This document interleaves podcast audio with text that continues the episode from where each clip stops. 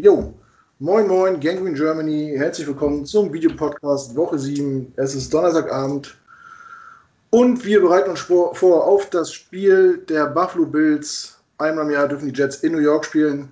Sonntag ist es soweit, dank Zeitumstellung 18 Uhr statt 19 Uhr. Also Obacht, nicht, dass ihr die erste Halbzeit verpasst. ähm, heute dabei, altes Gesicht, äh, Felix. Guten Abend. Dann Premiere, Max, schon seit ein paar Wochen, Monaten Redaktionsmitglied, heute zum ersten Mal im Podcast dabei. Herzlich willkommen, schön, dass Servus. Sie Und unser Gast, viele von, Ihnen werden, äh, viele von euch werden ihn kennen, David von der Bills Mafia Germany. Hallo David. Grüße euch. Vielen Dank, dass du Zeit gefunden hast, so spontan. Wir haben ja gerade schon mal ein bisschen geredet. Ähm, ja, Freund des Hauses, möchte man sagen. Schon in einigen Podcasts dabei gewesen. Und ja, heute ist mal wieder soweit. Sonntag geht's gegen die Bills. Es liegt ein Knistern in der Luft. Es ist äh, Division Game. Wir sind total aufgebracht. Ihr auch? Seid ihr excited vor, dem Spiel gegen die Jets? Naja, also um ganz ehrlich zu sein, ist es so, dass viele sagen, ähm, ja, jetzt ist es also Zeit Sonntag, nachdem wir die letzten beiden Spiele halt äh, nicht gewonnen haben und auch äh, die ein oder andere Schwäche offenbart haben, dann jetzt am Sonntag uns Selbstvertrauen zu holen und einen deutlichen Sieg einzumachen.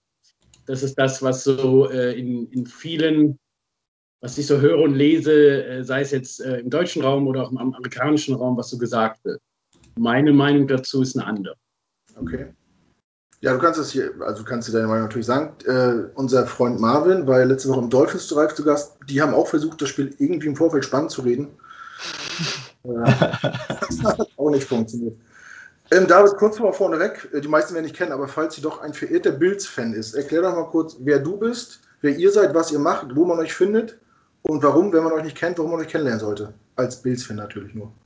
Ja, ähm, wir sind die Bills Mafia Germany und es gibt es jetzt seit vier Jahren, diese Bills Mafia, das ganze das große Ganze ist ja vor, ich glaube, ich weiß gar nicht genau, vor sechs Jahren oder noch ein bisschen länger mal in den USA äh, entstanden durch einen Receiver von den Bills, die, dieser Ausdruck Mafia.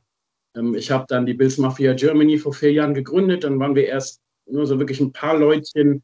Mittlerweile im Gegensatz zu anderen sind wir immer nur noch ein paar Leutchen, sind wir aber äh, 350 äh, in der Bills Mafia Germany.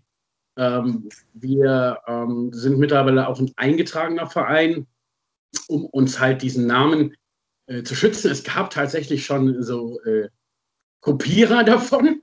Äh, von, äh, von der Bills Mafia Germany wurde eine zweite gegründet. Jetzt haben wir das halt so für uns, zumindest den EV-Namen, gehört uns jetzt.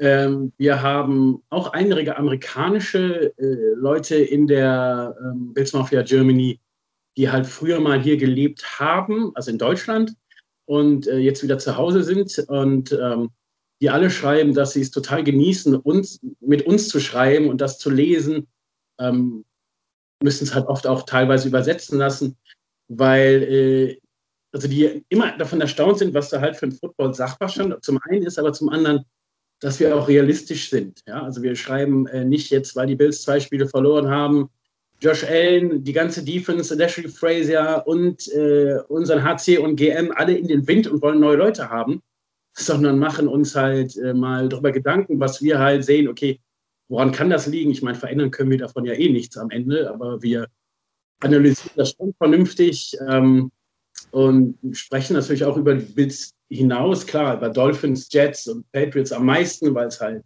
in der Division liegt. Normalerweise treffen wir uns auch mindestens einmal im Jahr. Im Moment geht es ja leider nicht.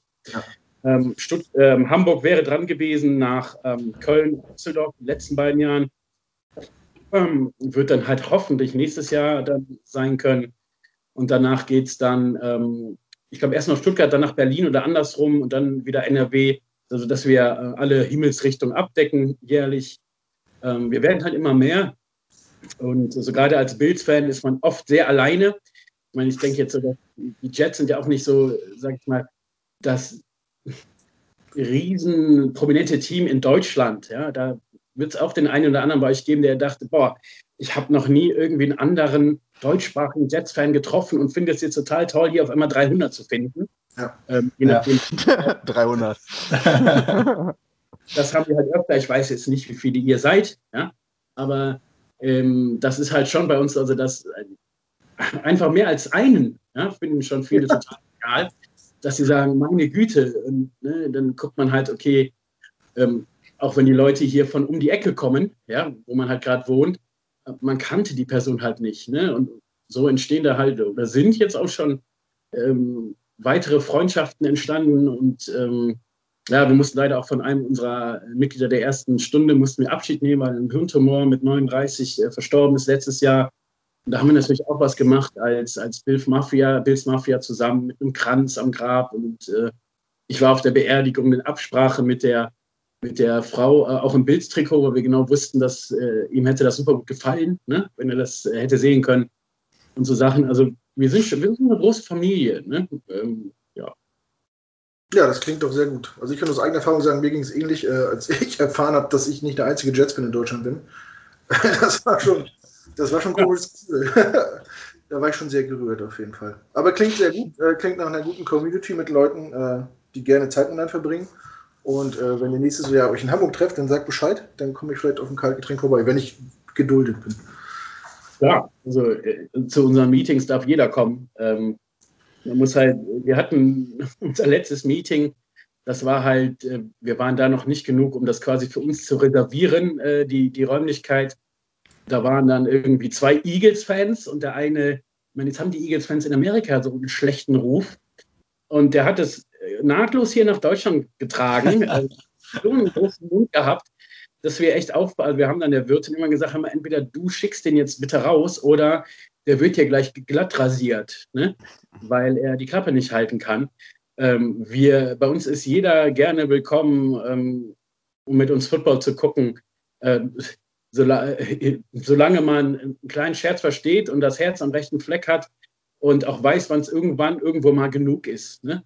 Weil ähm, irgendwann ist jedes Level mal ausgereizt. Also von daher äh, ja. sehr gerne, würden wir uns freuen. Ja, ich bin total harmlos. Also ich bin ein sehr geselliger. ja. Gut. Äh, kommen wir mal zum Spiel oder kommen wir grundsätzlich mal zu den Bills. Ähm, vielleicht kannst du uns mal einen kleinen Überblick verschaffen, wie, für alle, die sich nicht mit den Bills beschäftigen, wie lief eure Offseason ab? Draft, Free Agency, wie seid ihr jetzt nach äh, sechs Spielen zufrieden mit, mit dem, was ihr euch verstärkt habt? Wie waren vor der Saison die Erwartungen? Und ja, seid ihr zufrieden mit dem bisherigen Saisonverlauf? Ja, das sind aber viele Fragen auf einmal. Ähm, also unsere, wir hatten keinen First-Round-Pick, weil ähm, was viele in Buffalo, sowohl Fans als auch offensichtlich ähm, der General Manager und Head Coach und drumherum gesagt haben, ist, dass unserem Quarterback Josh Allen fehlt ein richtiger Top-Receiver. Dann haben die Bills ähm, ihr Nummer 1-Pick dieses Jahr für Stevon Dix weggegeben. Und äh, das war für die Offense äh, phänomenal. Ne? Dix ist äh, mit Leading Receiver in der NFL nach Yards. Ähm, hilft natürlich dadurch auch, dass andere Receiver, die bisher halt oder letzte Saison ähm, quasi teilweise doppelt gedeckt worden sind, ähm, jetzt nicht mehr doppelt gedeckt werden können, weil man das mit Steven Dix machen muss. Ähm, das gibt natürlich anderen Spielern dann wieder die Möglichkeit, äh, einfach zu sein und Bälle zu fangen. Und Steven Dix ist ein Spieler, der halt auch in Doppeldeckung äh, den einen oder anderen Ball fängt, den halt wirklich nur, weiß ich nicht, die Top 10 wahrscheinlich der NFL dann auch fangen. Ja? Denn Steven Dix ist aus meiner Sicht einer der Top 10 Receiver der Liga. Ähm, also das war, war richtig toll. Dann haben wir ähm, ja, von der Draft her, wir haben äh, mit Tyler Bass in der fünften Runde einen Kicker gedraftet und dafür unseren äh, Team-Captain und langjährigen Kicker Steven Hauschka äh, released. Der ist jetzt irgendwo anders mittlerweile. Ich das ist am Schirm gerade. Ähm, und ähm, weil er ihn halt im, im Trainingslager wirklich, äh, ja, war einfach besser, der Rookie. Und ähm, wir sind so eigentlich mit ganz, also mit den Erwartungen in die Saison gegangen. Äh, wir haben unseren Angriff unheimlich verbessert und wir haben eine super starke Defense, eine der besten Top 3 der NFL mit unserem super Defense Backfield vor allem und sind schon mit, mit einem sehr guten Gefühl in die Saison gegangen. Ähm, so Erwartungshaltung war entweder äh, also der, der Divisionssieg nur über Bills oder Patriots. Ähm, dahinter halt Dolphins und Jets auch in der Reihenfolge, weil wir alle so auch äh, wie das in den AFC East Podcast auch war, dass die Jets halt super irgendwie im Umbruch sind. Ähm, und ähm, ja, sind dann in die Saison gegangen, haben die ersten vier Spiele alle gewonnen. Teilweise äh, sehr knapp und sehr interessant oder furios. Äh, sprich, wir haben beispielsweise äh, gegen die Rams zu Hause gespielt, haben 28-3 geführt mhm. und haben dann einen sehr, sehr kontroversen, eine ja. sehr, sehr kontroverse Interception geworfen. Also eine Interception zum eigenen Tight End quasi. Ähm, jetzt hört man schon daraus, wenn man sich mit Football ein bisschen auskennt, wie kann ich denn eine Interception zu meinem eigenen Tight End werfen? Das weiß ich nicht, wie, wie äh, was die Schiedsrichter an dem Tag da gesehen haben. Es konnte auch niemand erklären und auch der Dan Blendino, den wir immer einblenden, dann dieser Regelexperte hat gesagt, so ein Quatsch, völlige Fehlentscheidung. Aber das hat uns irgendwie das Spiel so ein bisschen gekippt und haben dann 31, 28 zurückgelegen, sind dann aber nochmal zurückgekommen, haben das Ding gewonnen. Ähm, haben, ähm, ja, also wie gesagt, die ersten vier Spiele gewonnen gegen ähm, die Dolphins, gegen äh, die Jets, gegen die Rams und die Raiders. Genau. Ähm, dann haben wir zwei Spiele verloren. Wir haben von Tennessee letzte Woche ähm, richtig kassiert. Wir haben uns richtig verprügelt. Und äh, dann haben wir jetzt, sage ich mal, knapp mit einem Touchdown gegen die Chiefs verloren. Ähm, das Spiel gegen die Chiefs war von den Statistiken her, waren die Chiefs so viel besser als die Bills. Eigentlich hätte das nicht mit einem Touchdown, also die Bills waren bis kurz vor Schluss eigentlich noch immer in Schlagdistanz. Ähm, rein von Statistik her hätten die Bills das eher 40-10 verlieren müssen, anstatt äh, 34-27. Ähm, was sich für uns herauskristallisiert hat, also für uns, sprich die, Fans, ist, was wir total unterschätzt haben und was, glaube ich, ganz viele, viele, viele unterschätzt haben. Und darum wundern sich jetzt alle, oh, was ist mit den Bills los?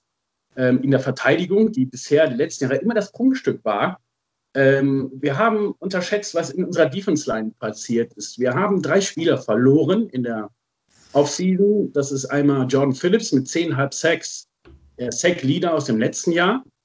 Der ist jetzt in Arizona, spielt auch echt gut. Dann haben wir äh, Shaq Lawson nach Miami abgegeben. Und ich kann das nicht aussprechen, Starlu Telelei oder wie der heißt. Äh, er hat Option Out gemacht. Also hier Covid-19 und ich äh, passe diese Saison mal, ich möchte nicht spielen. Ähm, wir haben diese drei Spieler nicht adäquat ersetzen können. Und das ähm, gerade ähm, Jordan Phillips, der in der Mitte immer, und Shaq Lawson, äh, nicht Shaq Lawson, der Star, der in der Mitte quasi die Double Teams gefressen hat und dadurch die anderen Liner und vor allem die Linebacker ähm, frei gemacht hat, das fehlt uns unheimlich im Moment. Darum ist äh, Chiefs, die ja bekannt ein super starkes Passteam sind, haben uns einfach nur kaputt gelaufen. Die hatten weniger Pass als Laufjahrs letzte Woche gegen uns. Ja. Ähm, das liegt einfach daran, dass man im Moment bei, kann ich meine Oma im Rollstuhl äh, in der Mitte durchschieben, so große Löcher gehen da auf. Ähm, jetzt ist das halt zum einen, liegt das tatsächlich aus meiner Sicht an dieser Defense-Line-Geschichte. Ich persönlich habe da überhaupt nicht mit gerechnet. Die haben halt auch mit Mario Edison haben sie auch was Neues geholt, aber die haben das, was sie verloren haben, nicht adäquat ersetzen können. Ist, ist Fakt aktuell. Ähm, in der Offense hingegen, ähm, gut, ähm, Tennessee, ich möchte mal kurz zu diesen beiden Spielen kommen, Tennessee und Kansas City. Ähm, es war ja so, dass ganz lange überhaupt nicht feststand, ob wir gegen Tennessee spielen, wegen Corona, positiven Corona-Tests. Ähm, das Spiel ist ja verschoben worden auf einen Dienstag, sprich also auf letzte Woche Dienstag. Ähm, es stand aber auch erst am Montag tatsächlich dann fest, dass dieses Spiel stattfindet gegen Tennessee.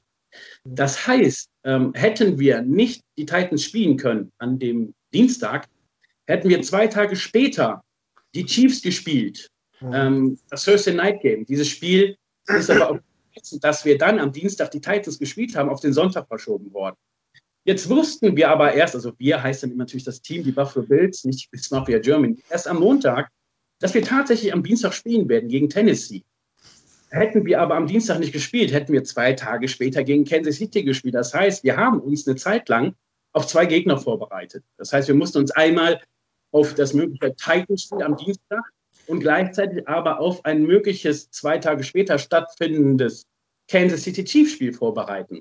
Mhm. Das hat man gemerkt, fand ich. Ähm, der Gameplan war gerade in der Offense nicht so flüssig wie ich das aus den ersten vier Spielen gesehen habe. Da haben wir uns alle so ein bisschen gewundert. Ich denke aber, dass es mit der Vorbereitung, also in der Offense, zu tun hat. In der Defense, ähm, ich, gegen Tennessee, wenn ihr jetzt mal das Spiel nehmt von letzter Woche, Tampa Bay gegen Green Bay.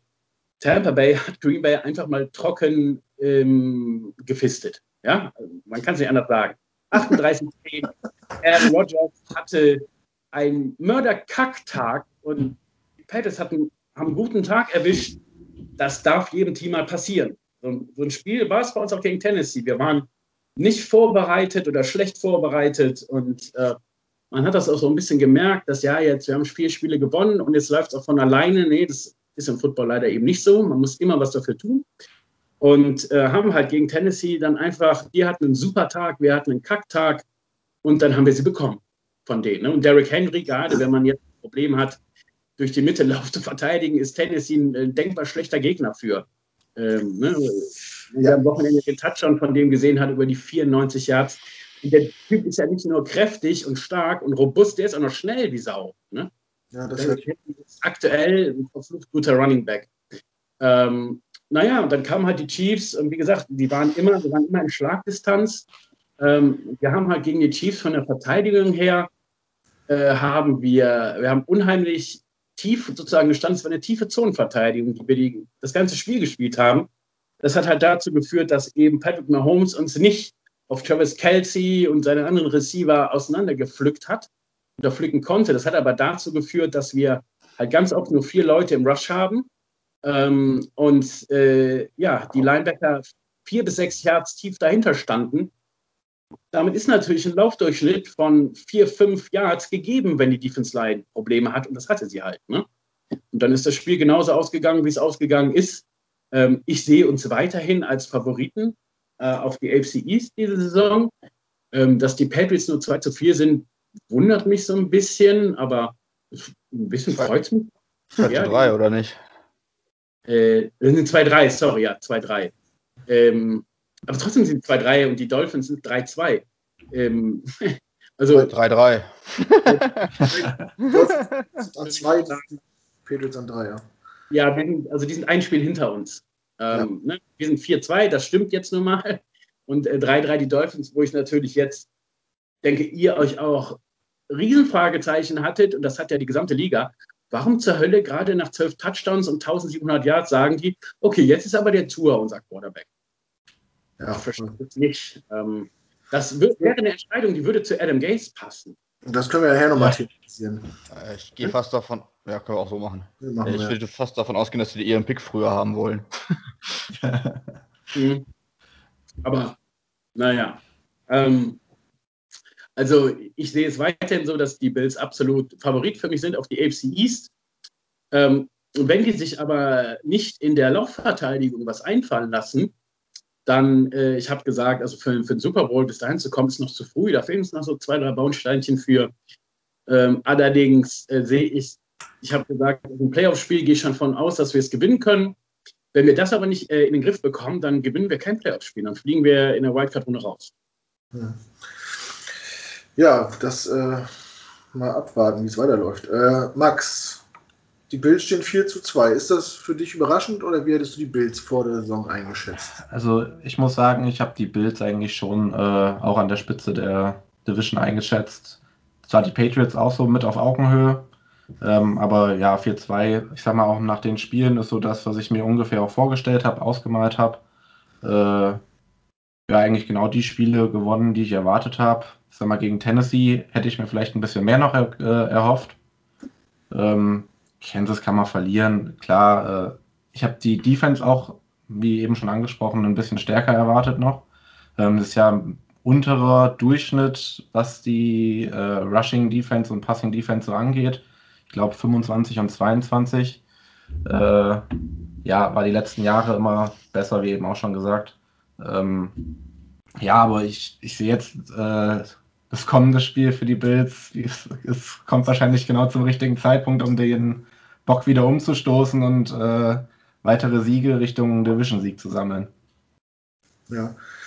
Felix, äh, jetzt ist nach sechs bzw. fünf Spielen der Blick auf die Tabelle natürlich nur eine Momentaufnahme und auch noch nicht wirklich aussagekräftig. Aber denkst du, dass in der Reihenfolge das realistisch wäre, dass die Saison zu Ende geht und dass eventuell äh, die Dolphins vielleicht sich den letzten Playoff-Platz holen?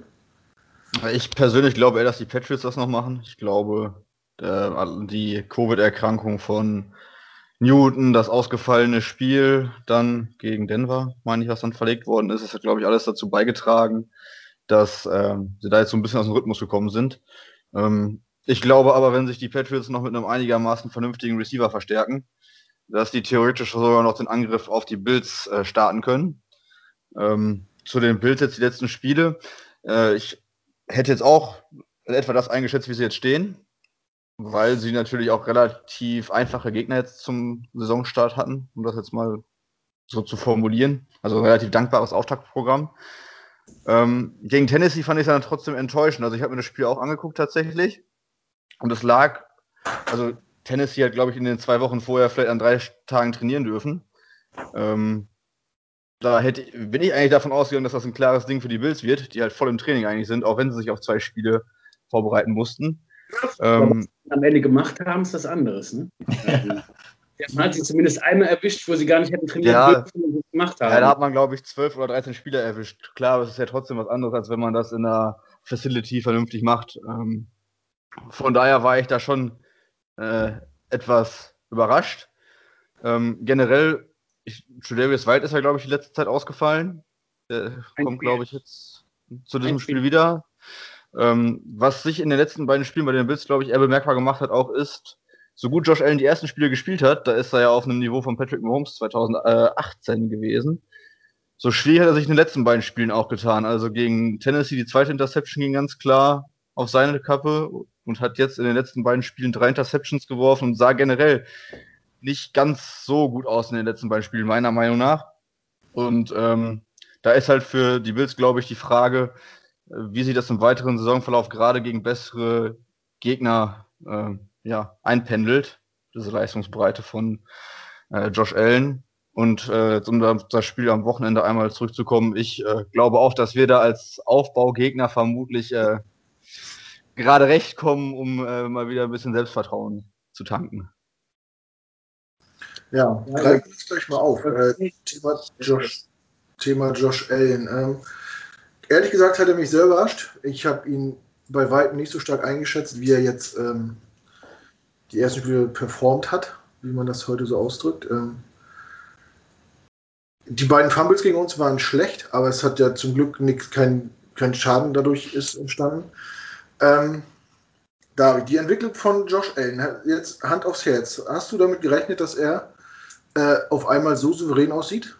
Jetzt mal die letzten beiden Spiele ausgeklammert, dass. Äh naja, also ich würde gerne erstmal, also zu, zum vorletzten Spiel gegen Tennessee kann ich eigentlich gar nichts sagen, weil mhm. äh, ich musste da früh arbeiten, ich konnte das nicht gucken. Und wenn man, äh, äh, ich bin, ich gehöre noch zu der Generation, als ich angefangen mit, mit Football, war es so, dass ich, äh, die haben Sonntag gespielt und dienstags bin ich zum Düsseldorfer Hauptbahnhof gefahren und habe mir die USA Today gekauft, um zu gucken, wie die gespielt haben.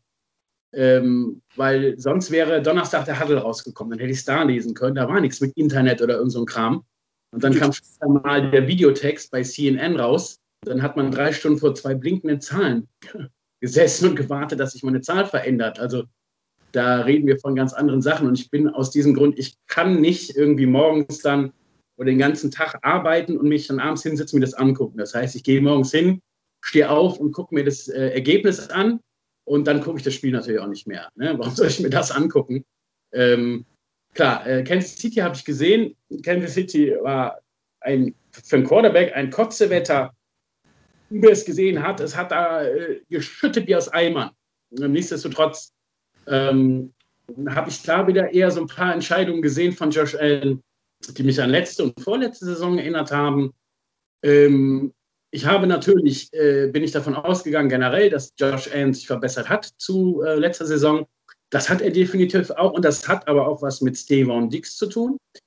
Ähm, dass er jetzt halt da einfach wirklich so einen Receiver hat, ähm, da kannst du den Ball auch einfach mal hinwerfen, auch wenn er nicht wirklich frei ist. Der fängt den dann trotzdem, äh, sage ich mal, 5 von 10. Ähm, letzte Saison hat er sowas nicht gehabt. und andere Receiver werden dadurch auch frei. Ähm, Josh Allen hat ja ähm, teilweise gerade in, in den Spielen, wo sie noch gewonnen haben, hatte er auch relativ viele selbst designte Runs und er sagt selber, äh, dass ihm das gefällt, gerade am Anfang vom Spiel, weil er das braucht, um richtig ein paar Mal einen auf die Ohren bekommen, damit er wach ist fürs Spiel. Ich glaube, man sollte ihn vorher vielleicht noch ein bisschen ohrfeigen in der Kabine, damit er von Anfang an auch wach ist. Ja. Also ich denke, ähm, Josh Allen ist, ist nicht so phänomenal stark, noch nicht, wie er es in den ersten vier Spielen war. Er ist aber auch nicht so schwach, wie es in den letzten beiden Spielen war. Der liegt dazwischen. Ja, also ich halte ihn auch mittlerweile für einen äh, aus dem oberen Drittel der NFL-Quarterbacks. Ähm, und der braucht sicher auch noch ein, zwei, drei Jahre in seiner Entwicklung, aber er ist auf dem absolut richtigen Weg, das zu sein, äh, wofür wir ihn gedraftet haben. Und wenn man mal überlegt, mit was für schlechten äh, Vorschusslorbeeren der in die Liga gekommen ist, der hat ja auch selber, um überhaupt an College zu kommen, der hat ja über 1000 Bewerbungen an Colleges geschrieben, die ihn alle nicht wollten. Ne?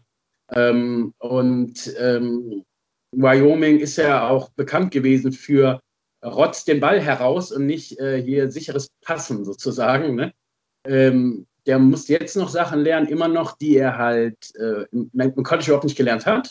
Und ich halte ihn ähm, auf genau dem richtigen Weg, um uns ähm, dahin zu führen, wo wir letztendlich äh, gerne mal wieder hin möchten, den Super Bowl. Das ist noch nicht dieses Jahr, ob das nächstes Jahr dann sein mag, das liegt auch natürlich wieder an der Offseason was sonst noch passiert, aber ich bin mit Josh Allen absolut zufrieden. Ich bin kein Josh Allen-Kritiker, ich sehe sowas immer neutral. Und vor allem ist halt auch eine Sache, Josh Allen ist nie jemand, der hingeht und sagt, boah, seid ihr scheiße, was macht ihr da, warum kann ich nicht so gut spielen, sondern der sagt, Leute, ähm, das war mein Ding, ich habe das nicht gut gemacht, ich muss mich noch weiter verbessern, das und das sind meine Fehler, ich weiß das, ich arbeite daran, äh, spielt mit mir, kämpft für mich. Und die ganzen Spieler sagen, also vor allem die O-Line, das ist ja immens wichtig, in einer Barschießerei würden die sich vor den stellen und sich erschießen lassen für den. Ne?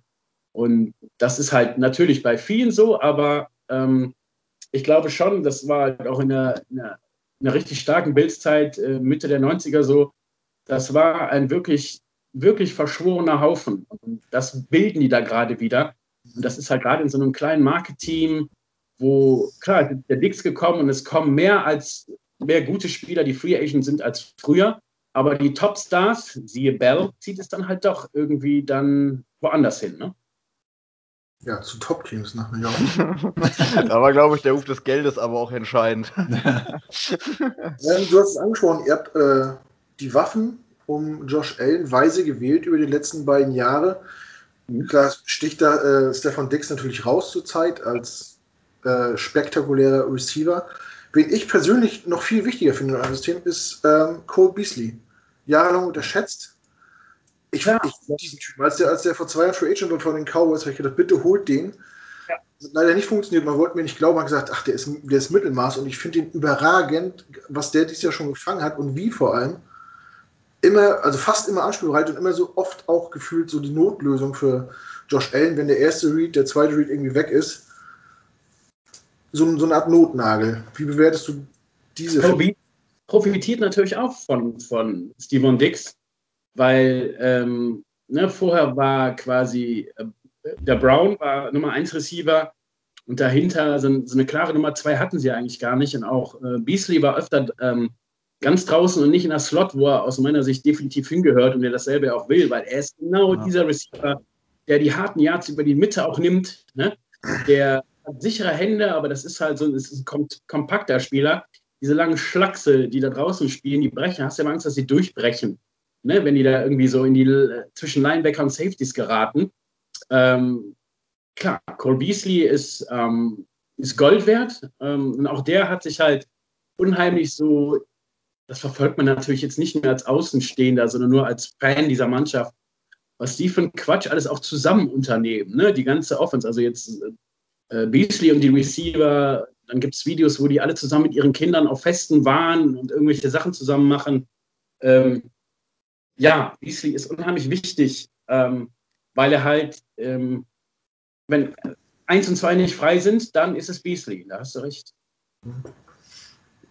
Max, du hast lange nichts mehr gesagt. Ähm, Ich habe Mikro wieder gesprochen. Äh, eine offensichtlich nee, schlechte. Nee, das sollte passen.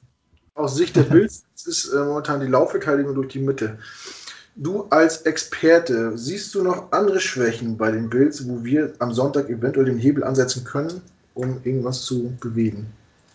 Uh, das ist äh, eine ganz schwierige Frage. Also, wenn du mir ein anderes Roster hinstellst, was diese Schwächen ausnutzen könnte, dann könnte ich dir jetzt hier wahrscheinlich eine adäquate Antwort geben. Aber also ich sag mal, die Laufverteidigung ist schon, schon der größte Knackpunkt. Also ich sag mal, 161 Yards Clyde Edwards Hilaire. Im Schnitt waren es, glaube ich, knapp über fünf insgesamt. Die wird Frank. Viel zu viel. Ja, irgendwie so im Dreh. Aber die wird ein Frank Gore wahrscheinlich nicht an den Tag legen, die, die Zahl. Äh, ja, die, die Passverteidigung ist dieses Jahr auch nicht so, so die allergrößte Stärke der, der Bills. Es liegt aber auch vielleicht jetzt daran, dass halt äh, Verletzte da waren. Äh, ja, äh, mir fällt schwer, da eine Schwäche auszumachen, die unser Team jetzt da ausnutzen kann. Ähm, es muss irgendwie über den Lauf funktionieren, wenn wir das schaffen, die Bills ähnlich zu dominieren wie äh, ein Clyde Edwards Hilaire oder ein äh, Derrick Henry, dann könnten wir die 15 Punkte schaffen. Aber ansonsten sehe ich da halt eher schwarz. Zur Defense ähm, möchte ich kurz auch was sagen noch, also was mit den Verletzungen.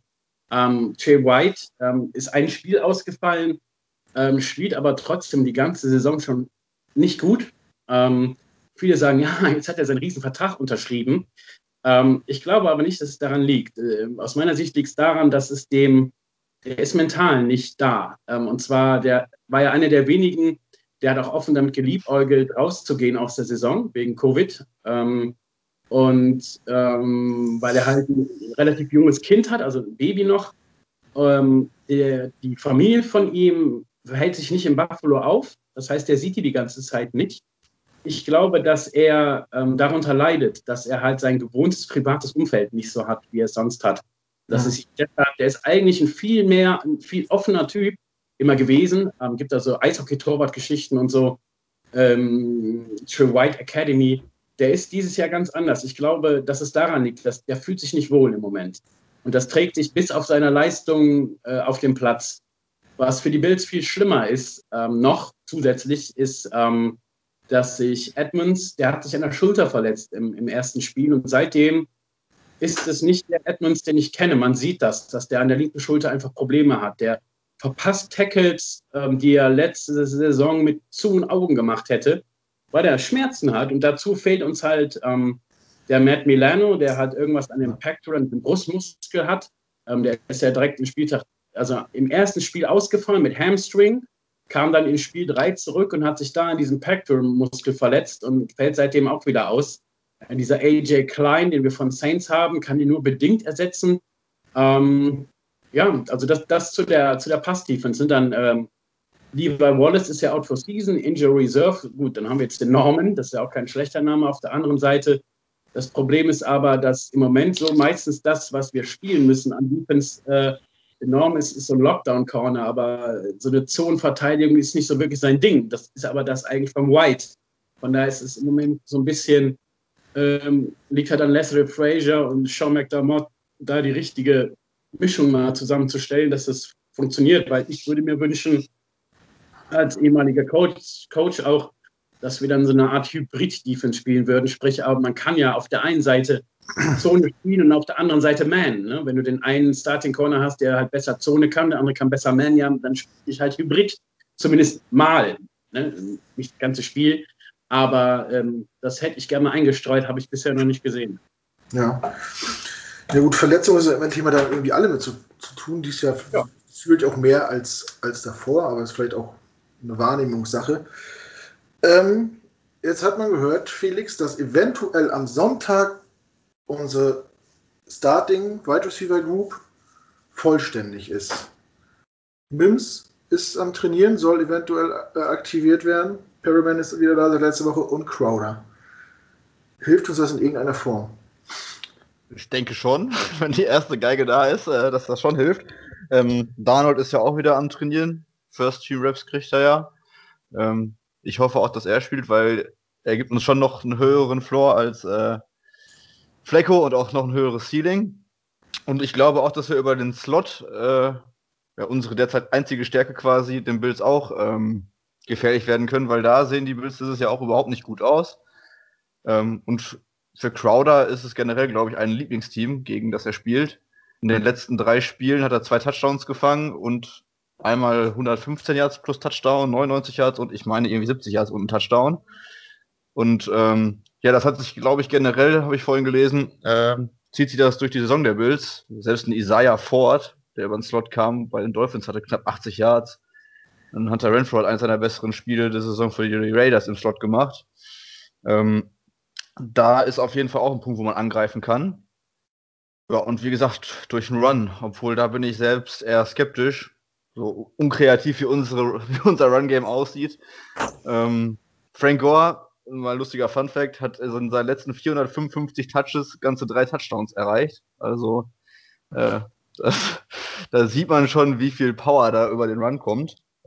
Ähm, von daher, es wäre schon schön, wenn alle unsere ersten Receiver da wären. Ähm, und defensiv, glaube ich, wird sich viel wirklich auf Dix konzentrieren müssen. Hat im ersten Spiel auch knapp 90 Yards gegen uns gemacht. Das Run-Game hatten wir im Griff. Cole Beasley hatten wir eigentlich auch gut im Griff. Der hat äh, irgendwie 55 Yards gegen uns gemacht. Weil wir halt Pool im Slot stehen haben, einer der besten Slot-Corner der Liga momentan. Der hat in der ganzen Saison bisher 164 Yards, glaube ich, zugelassen. Also hat Beasley mit seinen knapp 60 ja schon mal gut was gemacht. knapp ein Drittel. Ähm, aber sonst sind wir da zumindest gut aufgestellt. Ähm, ja, die Offense muss halt mal auf dem Platz bleiben. Und das, das wäre sehr gut. Wenn das nicht passiert, äh, werden wir wieder sang- und klanglos untergehen. Ja. David, wir versuchen jetzt schon in den letzten Wochen äh, den Leuten irgendwie einzureden, dass das ein spannendes Spiel werden könnte. Also jedes Spiel, was wir bestreiten. Ähm, siehst du bei uns irgendwas, was dir, ich will nicht sagen Kopfzerbrechen bereitet, aber wo du denkst, dass das euch Probleme machen könnte? Hat, haben die Jets in deinen Augen noch irgendeine Stärke?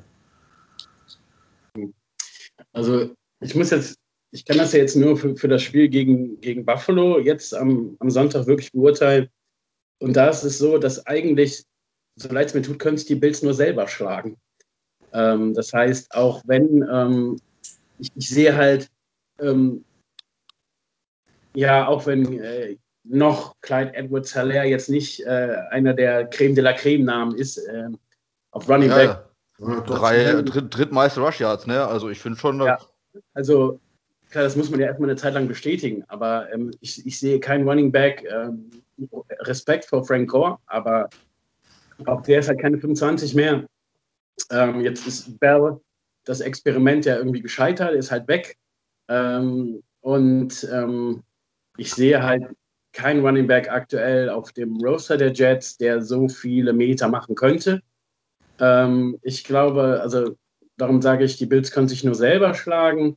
Ähm, dass ähm, es halt die Gefahr ist, dass du in so ein Spiel gehst und denkst, oh, das ist ein Selbstläufer, ne? die sind 0-6 und die haben dies Problem und die haben das Problem und da haben sie nicht gut ausgesehen, da haben sie nicht gut ausgesehen. Ähm, und der Headcoach kann nicht gut sehen anscheinend. Aber ähm, dass, äh, wenn du da nicht mit 100% reingehst, wir reden hier immer noch von der NFL, wir reden hier nicht von der, von der GFL oder von der CFL oder wovon auch immer, wir reden hier von einem NFL-Team und wenn du in ein Spiel gehst und bist nicht 100% da, lass es bei 95 sein, diese fehlenden 5%, die dir aber fehlen werden, um egal welches NFL-Team zu schlagen, äh, anzukriegen, das ist verdammt schwierig. Ähm, also wenn die zu locker lässig in die, in die Partie gehen, dann äh, haben die Jets eine Chance aus meiner Sicht. Das Einzige, wo ich äh, auch immer regelmäßig äh, Albtraum habe, ist Crowder tatsächlich, ähm, weil mir das auch so auf dem, auf dem Radar ist, dass der halt ähm, ja wirklich äh, gegen die Bills immer gute Spiele macht. Und andere Jets-Spiele verfolge ich ja jetzt nur nicht so oft, dass ich das jetzt äh, auch von anderen äh, sagen könnte. Aber ähm, also Crowder habe ich immer im Kopf. Ich denke natürlich auch, dass die Jets mit Sam Darnold besser sind als äh, mit Joe Flacco.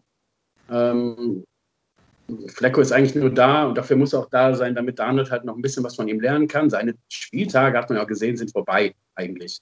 Aber man braucht ja mal ein Backup. weil Darnold halt äh, eigentlich auch nochmal die Option hat und das gegenüber zu Flacco halt auch noch der Vorteil ist, der kann, wenn er was sieht, halt auch mal, wenn die Bills wieder so Defense spielen, wie jetzt zum Beispiel gegen Kansas City, wovon ich aber kaum ausgehe, weil der Passangriff von niemandem fast ist so stark wie der von Kansas City. Ähm, ne, wenn der, wenn der Mahomes da die Yards gesehen hat, hat er die genommen. Das würde der Donald genauso tun, ne, wenn er sie da liegen sieht. Ähm, dann wirft er halt nicht für vier, fünf Yards, sondern dann läuft er die, weil er die sicher hat. Ähm, darum lieber aus Jets Sicht ähm, Donald als Flacco. Ähm, ja, ich war immer so, habe immer darauf gewartet, dass äh, Livion Bell so ein Breakout-Spiel hat äh, bei den Jets. Und jetzt kann es halt leider aus eurer Sicht irgendwie nicht mehr passieren. Jetzt ist er weg. Ähm, ich hätte es äh, aus eurer Sicht halt auch besser gefunden, der Gaze wäre weg. Ähm, weil ich glaube, jeder andere vernünftige Coach könnte den Bell auch besser einsetzen. Ähm, ich aber das gut. Das Spiel hat er dagegen die Jets. Ja, ich, ich rede dann, ich rede ja ne, über das, also hier renne ich bei euch offene Türen ein. Meine, vor der Saison waren noch ein paar bei euch, die, ja, lasst uns noch mal dran glauben, wir versuchen es mal, aber jetzt, äh, ne, ich glaube, wir brauchen über Gays nicht mehr reden. Macht ihr selber genug? Also ich glaube, dass ähm, ich halte die Wahrscheinlichkeit ähm, für einen Bildsieg aktuell bei ja, 75, 25. Und äh, wenn man das, ich, wer mich kennt, weiß, dass das für mich wie für andere Leute 99-1 ist. Das ist für mich eine sehr gewagte Prognose. Ähm, das heißt, ich kann jetzt auch nicht viel davon, ich kann euch nicht viel Hoffnung machen, dass wir auf jeden Fall bestimmt ein spannendes Spiel kriegen werden. Wir werden das spannende Spiel kriegen, wenn die Bills ähm, mental nicht 100% da sind. Das wird man aber ganz schnell merken, ob sie sind oder nicht. Ähm, also man wird innerhalb der ersten, sage ich mal, wenn jeder Offense zwei Drives hatte, werden wir wissen, ob das ein spannendes Spiel wird oder eben nicht. Ja. Ja, ähm, braucht man sich irgendwie nicht schönreden. Ich glaube, wir brauchen auch keine Prognose machen oder tippen. Ich glaube, sind wir uns alle einig, dass die Bills als klare Favorit in die, äh, in die Partie gehen und alles andere als ein klarer Sieg der Bills wäre eine Sensation in meinen Augen. Ähm, kommen wir zu unserer lustigen Rubrik Pick a Player. Also jeder darf sich einen Spieler des Gegners aussuchen, den er gerne in seinem Team hätte. Wir fangen mal mit Max an. Welchen Bill hättest du gerne bei den Jets? Also ich muss da tatsächlich mit Stefan Dix gehen, weil man da einfach einen klaren Nummer 1 Receiver hat, der zuverlässig ist, auch mal einen 50-50 Ball runterholt. Klar, Denzel Mims haben wir jetzt, den haben wir noch nicht äh, in NFL-Action gesehen. Ähm, aber Stand jetzt würde ich zu Denzel, äh, zu Stefan Dix äh, tendieren. Ja, Felix, wie sieht es bei dir aus? Hätte ich sonst auch genommen, dann nehme ich ähm, Jadarius White. Äh, auch wenn er diese Saison vielleicht noch nicht so das gezeigt hat, was er vielleicht kann. Ist einer der besten und auch noch relativ jungen Shutdown-Corner der Liga. Ähm, und der würde, glaube ich, jeder ja, äh, Cornerback-Gruppe weiterhelfen. Ja, David, gibt es einen Jet, der euch verstärken könnte? Ja, das ist jetzt ein bisschen gemein. Ich war auf diese Frage nicht wirklich vorbereitet. Ähm, ja, das ist. Äh, ich, habe diese Frage ja schon mal gestellt bekommen. Da habe ich dann einfach den Bell genommen, ne? weil den kannte ich. Ja. Und äh, ja jeder, so ist ja nicht. Aber ähm, da ich jetzt so ein bisschen unvorbereitet bin, nehme ich äh, den Crowder. Weil ähm, ich, ich weiß halt nicht, ob ihr so einen blockfressenden Defense Tackle habt. Den könnten wir im Moment auch ganz gut gebrauchen. Wenn ihr ihn habt, kenne ich ihn nicht. Und äh, kann es also, kann ihn nicht nehmen wollen. Deswegen nehme ich den Crowder, weil ähm, den stelle ich halt, dann, ich stelle mir das schön vor, wir spielen eh auf Singleback und Vierer, Vierer-Sets und dann halt mit Beasley und Crowder in der Slot und Brown und Dix außen. Das ist dann nochmal, ja, dann, ja, könnte, könnte ich mir gut vorstellen. Das klingt in der Tat sehr interessant. Ich meine, wie, wie seid ihr sonst auf äh, Left Tackle aufgestellt? Ja, unsere, wir haben ja gerade den Starting Guard aus der letzten Saison plötzlich entlassen in Spain. Aber Left Tackle sind wir eigentlich so, der war ja Guard, ne? Left Tackle sind wir eigentlich ganz zufrieden im Moment. Also O-Line ist nicht so die Baustelle. Ähm, das ist halt, aus, mich, äh, aus meiner Sicht ist die größte Baustelle aktuell Defense Line. Hm. Und, und, Crowder kann, also wird mir gut gefallen da. Ich meine, wir haben mit dem Gabe Davis, den wir auch spät gedraftet haben, der es aber richtig gut macht, äh, hat er auch schon ey, schönen Touchdown gefangen. Der Ball war auch bestimmt nicht einfach äh, zu fangen. Ähm, ich glaube, von denen wird man noch eine Menge hören. Könnte Gabe Davis, äh, Nummer 15, müsst ihr euch mal angucken. Machen wir. Ja, ähm, ich würde auch Stefan Dix nehmen. Ja, ist halt äh, zurzeit unsere größte Baustelle, dass wir nach vorne irgendwie null Kreativität haben und auch äh, ja, einfach keine Angst hat, wenn. Wenn, wenn ich Fan wäre, würde ich ja einfach den äh, Headcoach von den Bills nehmen. Ja, okay. das wäre jetzt einfach. Außerdem haben wir einen sehr guten Headcoach. Danke, nein. Oh. Gut, äh, haben wir das Spiel, denke ich, abgehakt. Das, da müssen wir uns nichts weiter aus den Finger ziehen. Wir hatten vorhin schon mal angesprochen, wenn wir ein bisschen noch in der Division bleiben wollen, die Situation in Miami, können wir gerne drüber reden. Ähm, für mich war es auch super überraschend, dass die Dolphins jetzt die Entscheidung treffen.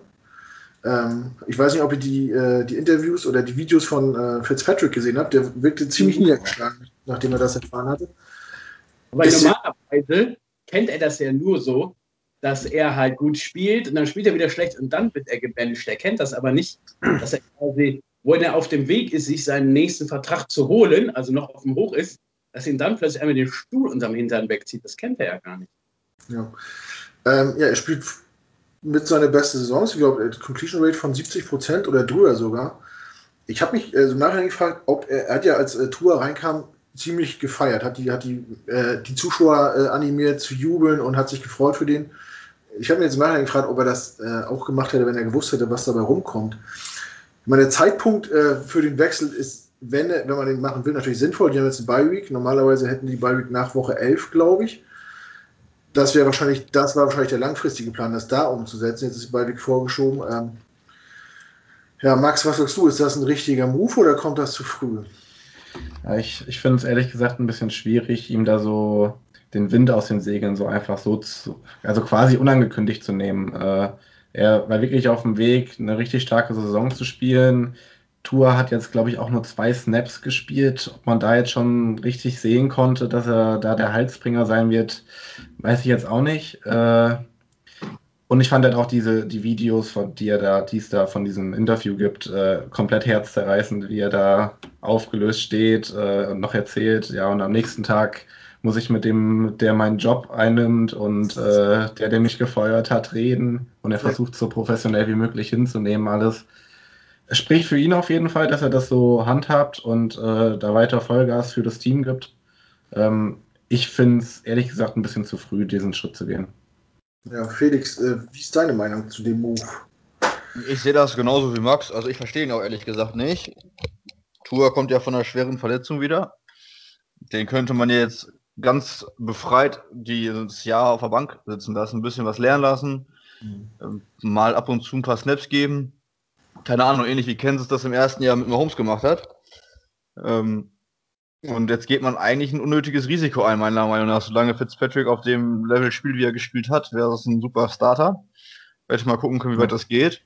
Weil angenommen, entweder Tour verletzt sich jetzt oder er spielt auch einfach nicht gut, Du kannst ihn eigentlich jetzt nicht mehr benchen danach, egal wie er jetzt spielt. Dann zerstörst du ihm das Selbstvertrauen. So, also hast du, manövrierst du dich jetzt als Dolphins-Lager in eine Situation, die eigentlich unnötig ist. Und das halt komplett ungezwungen, weil Fitzpatrick halt bis auf, welches Spiel war das Der Was gegen die Patriots, wo er drei Interceptions geworfen hat? Ich meine schon. Mhm. Bis auf das eine Spiel echt gut gespielt hat und die Offense gut geführt hat. Deswegen kann der Move für mich überraschend und ist für mich auch ehrlich gesagt nicht nachvollziehbar. Mhm. Also ich muss ehrlich sagen, ich habe Fitzpatrick auch diese Saison, wie auch letztes Jahr, als absoluten Leader äh, wahrgenommen, der vorne weggeht, der sich nicht zu schade ist, äh, Blocks zu stellen, der sich nicht zu schade ist, Kopf über, äh, wenn er läuft, noch ein Jahr draus zu holen und da Kopf und Kragen riskiert oder seine Gesundheit aufs Spiel setzt. Und ich muss ganz ehrlich sagen, äh, streng genommen, nach sechs Spielen sind, die, sind sie nur ein Spiel hinter dem Division Leader. Das heißt, sie sind, sie sind in der super Ausgangsposition. Ja.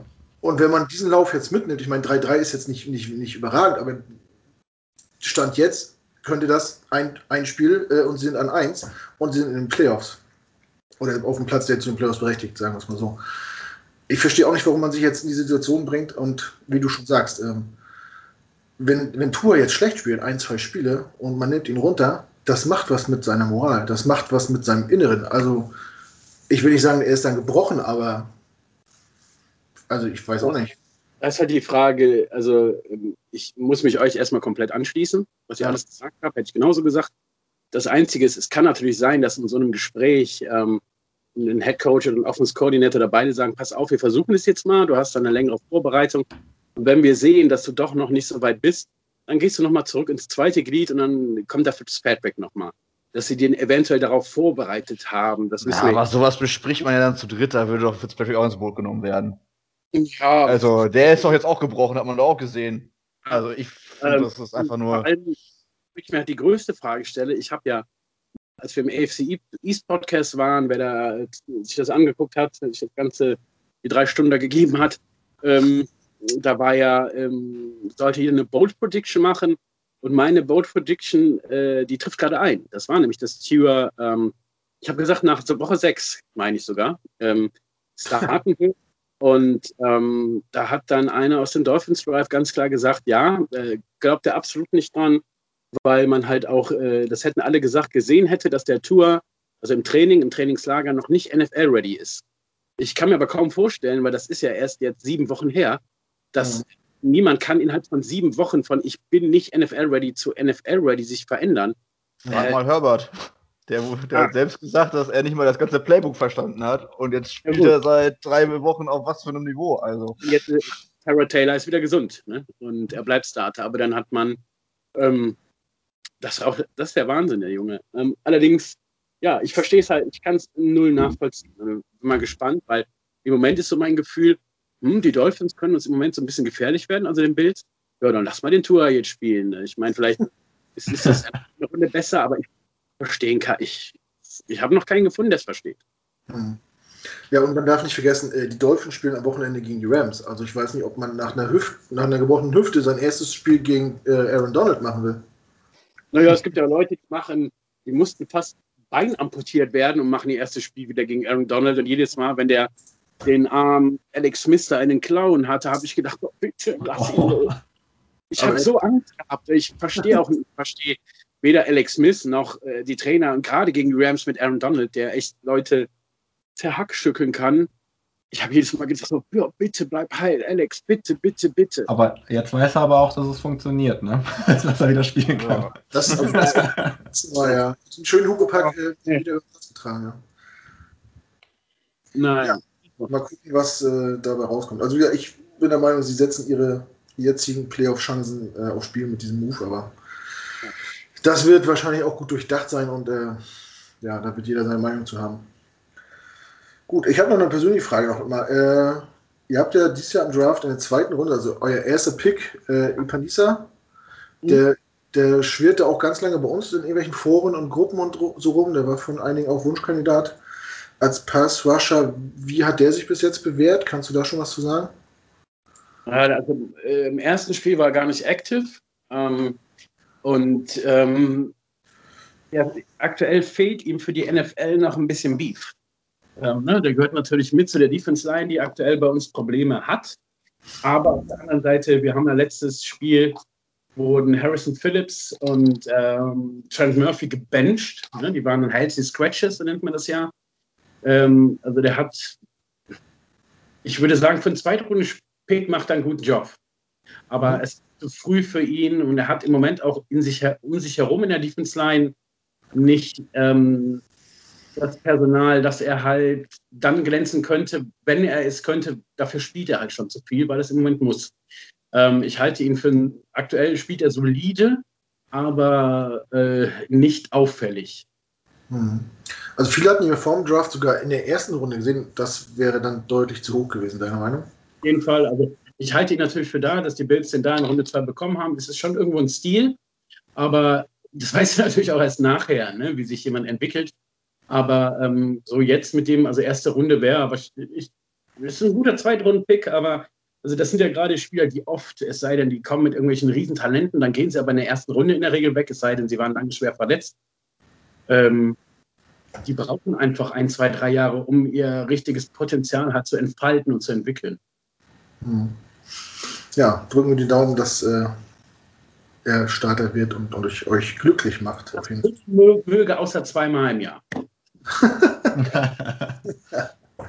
ähm, ja, was gibt es noch, was wir bereden können? Ach so, ich habe heute äh, Nachmittag was gehört, was mir Hoffnung gegeben hat, dass wir doch nicht die dümmste Franchise der NFL sind. Und zwar die Vikings heute ein Trade eingetütet mit den Ravens. Habt ihr das alle mitgekriegt? Jo. jo. Felix, möchtest du das mal für uns zusammenfassen? Ja, die Vikings haben erkannt, dass es dieses Jahr vermutlich nichts mit den äh, Playoffs wird und haben äh, Yannick Ngakwe äh, zu den Ravens verschifft. Den sie gerade erst bekommen haben. Genau, für einen Dritt- und einen äh, Drittrunden-Pick im nächsten Draft und einen Fünftrunden-Pick im übernächsten Draft.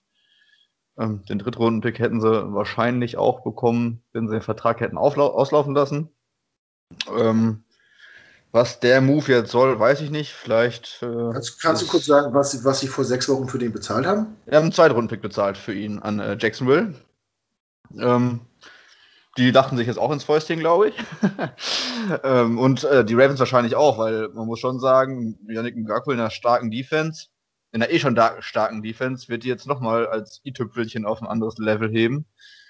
Ähm, also für mich gibt es da jetzt gerade drei Gewinner in dem Trade. Das ist der Spieler selbst, die Jacksonville Jaguars jetzt im Nachhinein auf jeden Fall und die Ravens. Ja, und äh, klarer Verlierer Minnesota, wie bisher in der ganzen Saison. Ich glaube, der einzige Lichtblick bei denen ist zurzeit Justin Jefferson. Ähm, ja, da, das ist heute passiert und ähm, kann man vielleicht auch ganz froh sein, dass wir ihn dann doch nicht geholt haben. Wir haben ja auch häufiger mal darüber gesprochen, ob man dafür nicht einen Zweitrunden-Pick ausgibt. Es wird ja auch Gründe haben, warum Minnesota ihn jetzt so billig wieder weiter verscherbelt. Ja. Ähm, was sagt ihr dazu als, als Jets-Fans zu dem, was im Moment rumgeht durch die Medien? Ähm, hier was, ähm, wie heißt der Quarterback, Top 1 Pick hier nächstes Jahr? Trevor Lawrence. Trevor Lawrence. Ja, genau. Der, also, es hat ja auf jeden Fall hat ihm das irgendeiner von den, von, ich glaube, ein ehemaliger Atlanta Falcon, äh, ein Hall of Famer, hat ihm das angeraten und jetzt soll er es angeblich auch selbst gesagt haben. Was ich irgendwie eher nicht so glaube, dass er halt, ne, sollte, sollten die Jets nun tatsächlich den Nummer 1 Pick haben, dass er dann halt auf jeden Fall noch ein Jahr College spielt. Also da war heute auf jeden Fall ein, ein, ein Fake-Bild im Umlauf. Das, ja. ein, ein Fake-Bild mit einem Zitat von Trevor Lawrence, dass er dann nochmal College spielen würde. Also ich glaube auch nicht, dass er das selber gesagt hat. Ähm, also ich finde, als Rookie oder als kommender Rookie sollte man immer das Team nehmen, das einem die Chance gibt. Ähm, spricht für den Charakter, spricht dafür, dass man eine Herausforderung annimmt.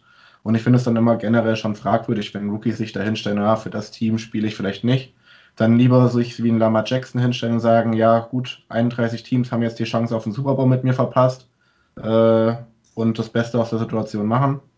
Ähm, also auf der anderen Seite soll denn, also ich meine, ihr habt Sam Donald genau wie wir Josh Allen im selben Jahr gedraftet, der ist im dritten Jahr jetzt. Soll denn, ist damit das Projekt schon fast gescheitert, dass man sagen würde, wenn jetzt, wenn die Bills jetzt im Vergleich äh, an, an, Nummer 1 dran werden, würden sie ihn nicht draften. Ne? Dann würden sie den Pick trade, also glaube ich, würden sie den Pick traden oder was auch immer damit machen. Weiß jetzt nicht, wie der Rest der Draftklasse ist nächstes Jahr. Aber wäre es denn so, wenn die, er wäre verfügbar und die Jets könnten ihn jetzt nehmen, weil sie den ersten hätten, würden sie ihn denn draften und damit quasi Donald als gescheitert erklären? Also ich kann jetzt nur für mich sprechen. Ähm, ich bin einfach der Meinung, wenn, wenn du an 1 pickst, dann darfst du den nicht liegen lassen. Das wäre fatal, den nicht zu nehmen. Dafür ist da zu viel Talent. Der, ja, das ist ja nochmal eine ganz andere Hausnummer als die Draft Class von vor drei Jahren oder vor zwei Jahren. Ähm, meiner Meinung nach, wenn du an 1 pickst, dann musst du ihn nehmen. Und ich denke auch, dass Sam Darnold einfach einen Tapetenwechsel braucht und sich in New York, egal auch wenn der nächstes Jahr neuer Coach kommt, äh, das Ding ist, glaube ich, durch. Gefühlt. Wie bei Tannehill, jetzt in äh, Tennessee wirklich aufblüht. Zum Beispiel. Max, also, hast du noch was zu sagen zu Arnold? Ähm, ich sehe es eigentlich ähnlich. Also, wenn wir an 1 äh, dran sind, dann, dann muss Trevor Lawrence her. Auch wenn es, wenn es, also ich sitze ja auch im Darnold-Trikot hier so. Ähm, ich fände es natürlich ultimativ schade, ähm, weil er einfach ein sympathischer Typ ist und ich finde auch, er hat das Talent, eine Franchise zu führen. Aber ich glaube, ihm wurden einfach insgesamt zu viele Steine in den Weg gelegt, um das äh, wirklich auf die Reihe zu kriegen. Ach, dann bin ich hier der einzige Jets-Fan, der anderer Meinung ist. ähm, erst, erstmal glaube ich schon, dass wenn die Bills 0-6 stehen würden und bei, und bei Allen kein großer Fortschritt zu sehen würde, dass man da auch drüber nachdenken würde. Die Verhältnisse sind halt komplett unterschiedlich. Ähm, aber ähm, ich sehe es so, ich würde Donald gerne noch in einem vernünftigen System sehen. Und ich finde, wenn man mal so zurückblickt, es wird immer irgendein Hype um irgendwelche Quarterbacks gemacht, der sich häufig dann nicht bestätigt. Also wenn man sich jetzt das letzte Jahr anguckt, da ging es um Tour und Burrow, mal abwarten, was da passiert. Davor das Jahr war Kyler Murray, der Prospect, den man haben musste. Der macht das Saison auch gut, aber muss man trotzdem mal abwarten. Davor das Jahr mit Darnold und sogar als beste Draft-Class aller Zeiten. Mayfield, der First Overall Pick, ist jetzt angezählt. Darnold soll vielleicht weitergegeben werden. Äh, Josh Rosen ist Practice Squad Mitarbeiter bei den Buccaneers. Davor das Jahr 2017 war Trubisky an zwei. Der ist äh, inzwischen nicht mehr Starter. 2016 Goff und Wenz, die es auch beide noch nicht bestätigt haben. Wenz auch immer jetzt die Frage, ob der gebencht wird. War davor. Davor waren Mariota und äh, Winston, die, die man haben musste. Wer wird eins, wer wird zwei? Die spielen auch beide nicht mehr als Starter. Der letzte, der das wirklich nachhaltig bewiesen hat, war Andrew Luck, wenn er fit war. Mhm. Und, und das ähm, da ja damals die Geschichte mit äh, Manning und Ryan Leaf. Ne? Wer, ich weiß nicht, ob ihr die kennt. Mit Eli, meinst du? Ja. Ja, Manning und Leaf, als die in die Liga kamen, dann Ryan Leaf kennt niemand mehr. Ne? Und da war ja die ganze, ganze Zeit nur die Frage, ähm, ne, über die Chargers hatten den ersten Pick und äh, dahinter hat der zweite, wer, ähm, ja, die, die Chargers nehmen einen von den beiden und am zwei geht dann halt der Quarterback, das war Peyton, das war nicht Eli, ist schon lange her. Das stimmt, ist schon länger her. Ja. Also, ne? Ja, das ist 20 Jahre ähm, her, ne? den zweiten Pick und ähm, die wussten dann halt, okay, wir müssen halt letztendlich die Entscheidung, welchen dieser beiden Quarterbacks wir nehmen, treffen die Chargers. Wenn sie, wenn sie Manning nehmen, nehmen wir Leaf und andersrum. Ja, und Ryan Leaf war dann irgendwann fünf Jahre später schwerst drogenabhängig, er hat er irgendwen überfallen, sitzt jetzt im Knast. Und über Peyton Manning äh, brauchen wir nicht reden, was der geleistet hat. Ne? Ja. ja solche Fälle gibt es auch, natürlich auch, aber jetzt um den Kreis zu schließen, wenn du, dann, wenn du dann einen Spieler hast wie Trevor Lawrence, der der Must-Have-Player ist und du kannst dann runtertraden, um vielleicht sogar noch einen First-Round-Pick mehr zu generieren und noch einen Zweitrunden-Pick, weiß man ja nicht, wer da für überzahlen würde. Glaube ich, dass das mittel- und langfristig sinnvoller wäre, als äh, Lawrence zu nehmen. Ist meine persönliche Meinung, so Vergangenheit mal betrachtet. Ich muss auch sagen, das wäre ein Szenario, mit dem ich auch leben könnte, auf jeden Fall. Also ich brauche jetzt nicht auf Teufel komm raus, Trevor Lawrence wenn es da irgendwie ein Szenario gibt, wo wir super mit viel mehr Draftpicks rauskommen, gerne. Ich würde Donald auch gerne noch in einem funktionierenden System sehen. Aber das wollte ich dieses Jahr schon und das wollte ich letztes Jahr auch schon. äh, und es hat all die Jahre auch nicht geklappt. So. Und äh, ja, ich, ich glaube, unter diesem Coach wird es auf jeden Fall nichts mehr und es wird auch Zeit, dass wir den loswerden. Und ich musste erstaunlicherweise als erstes daran denken, bei was Peyton Manning so geleistet hat, dass er den zu den Jets ge geredet hat. Das war meine erste Assoziation gerade. Ja. Äh, Vielleicht mag nee, also,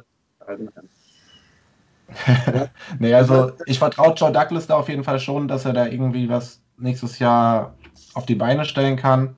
Ob das dann mit Sam Darnold ist oder mit Trevor Lawrence. Ich kann mich mit beiden Situationen abfinden. Ich würde aber eine 1 Trevor Lawrence nehmen. Mhm. Ich denke, auch wenn jemand wirklich, äh, wir setzen den Fall, wir picken an eins, an diesen Pick ran will, ich glaube, dieser Trade würde neue Maßstäbe setzen. Ich glaube, das wird unendlich teuer, äh, da hoch zu traden. Das wird wahrscheinlich so Ausmaße annehmen von RG3 damals, äh, als die Redskins für den hochgetradet sind. Aber ich finde, äh, Trevor Lawrence ist, äh, ja, aber wo, wo sind, ja, na gut, hat, noch, ein gutes, noch ein gutes Beispiel, RG3. Aber das Kreuzband, da kann auch keiner was für. Ähm, das stimmt. Trevor Lawrence ist, ist, von seiner Art aber nicht zu vergleichen mit den Quarterbacks der letzten 5, 6 Jahre, die gedraftet worden sind. Der wird nicht umsonst in einem Atemzug mit äh, Andrew Luck oder Peyton Manning genannt. Der kommt, das muss man sich mal vorstellen, der kommt von der Highschool als ungeschlagener Quarterback zu Clemson und startet als Freshman und verliert in zwei Jahren ein Spiel. Als Freshman. Viele Quarterbacks spielen erst die letzten ein oder zwei Jahre in ihrer, in ihrer äh, College-Karriere. Ja. Und der Typ kommt da mit 17, und, äh, 17 Jahre lange Haare nach Clemson und wirft, keine Ahnung, jedes Spiel 400 Yards und, und, und fünf Touchdowns und geht zur Halbzeit runter. Also der hat ja diese, diese Winning-Mentality, ah, die er gefühlt schon halt College, ne? Der ja. College-Rekord wird, glaube ich, immer noch von Case Keenum gehalten. Also, Wie gesagt, ich bin da immer eher skeptisch, wenn jemand so gehypt wird. Na, ich, ich eigentlich auch, aber ich weiß nicht, der Typ ist schon irgendwie speziell. Also. Dann will ich auch was, was schätzt du davon, David? Trevor Ähm? Bitte? Was würdest du uns dann raten? Als. Ich denke auch, dass man so einen Spieler nehmen muss. Ja, Weil- ich auch. Weil, ich meine, ich, ich kann das ja nur vergleichen mit, mit den Bills jetzt und wie, wie Josh Allen jetzt mittlerweile ankommt und was er geleistet hat. Ähm, in einer ähnlichen Situation, sag ich mal, wenn, wenn ich jetzt einfach das, die Jet-Situation auf die Bild-Situation kopiere, man ihn haben, wenn man ihn haben kann, muss man ihn nehmen, glaube ich. Ich möchte mir gar nicht die Schmach ausmalen, wenn wir den, äh, den Pick, wenn wir ihn haben würden, sollten, wegtraden und äh, Trevor Lawrence wird der Quarterback der NFL und alle zeigen mit dem Finger auf uns und sagen, tja, ihr wolltet ihn nicht. Jetzt habt ihr das, das habt ihr jetzt davon. So gern ich äh, Sam Darnold Ja. mag, ja, man kommt äh, meiner Meinung nach nicht an ihm vorbei. Aber gut, da scheiden sich die Geister und da diskutieren Teams schon seit Spiel seit Woche 2 drüber und das wird noch ein paar Wochen so gehen. ähm, ja, müssen wir uns überraschen lassen einfach. Dann danke ich, dass ich bei euch sein durfte, weil ich, mein Wecker geht um vier. Ich muss mal langsam. Ja, ich wollte auch gerade zum Ende kommen. Ja, eigentlich sind wir durch. Wir müssen es nicht in die Länge ziehen. Wir haben ein bisschen jetzt abgeschweift. Das kann man gerne mal machen, wenn das anstehende Spiel nicht so wichtig ist. Ähm, ja, wenn keiner was zu sagen hat, würde ich sagen, belassen wir es dabei. Ich Bedanke mich bedanke bei allen. Teilnehmern. Hoffe, dass wir nächste Saison dann mit ähm, für euch auf jeden Fall besseren Vorzeichen äh, in diesen Podcast gehen können, dass wir noch mehr auch über, über das Spiel und über, ähm, über enge Spiele mit, ja, vielleicht schaffen wir dann jeder eins, das wäre doch ganz nett, so zur Fanfreundschaft. Ja, jeder gewinnt zu Hause einfach. Ja, wäre gut, wenn wir irgendwann mal wieder auf Augenhöhe wären äh, in absehbarer Zeit. Gut, dann bedanke ich mich bei allen Teilnehmern, Felix, äh, Max und ganz besonders bei David, dass das geklappt hat. Nochmal vielen Dank, dass du dabei warst. Wir sehen uns wahrscheinlich noch öfter die nächsten Jahre. Das hat ja immer ganz gut funktioniert. Ja, Das Verhältnis ist ja auch relativ gut. Also es ist gut, nicht relativ, es ist gut. Friendly äh, Rivalry, könnte man sagen. genau. In diesem Sinne wünsche ich allen noch, äh, egal wann es hört, noch einen schönen Tag. Ich wünsche euch viel Spaß am Sonntag beim Spiel. Denkt dran, 18 Uhr statt 19 Uhr. Ich wünsche den Bills noch eine erfolgreiche Saison. Vielleicht gewinnt ihr das letzte Spiel der Saison. Dann können wir mal sagen, äh, aus unserer Division Ja. Das würde ich sehr gern gewinnen. Alles klar. Gut, liebe Leute, macht's gut. Wir hören uns. Jet ab. Bis bald. Ciao. Ciao.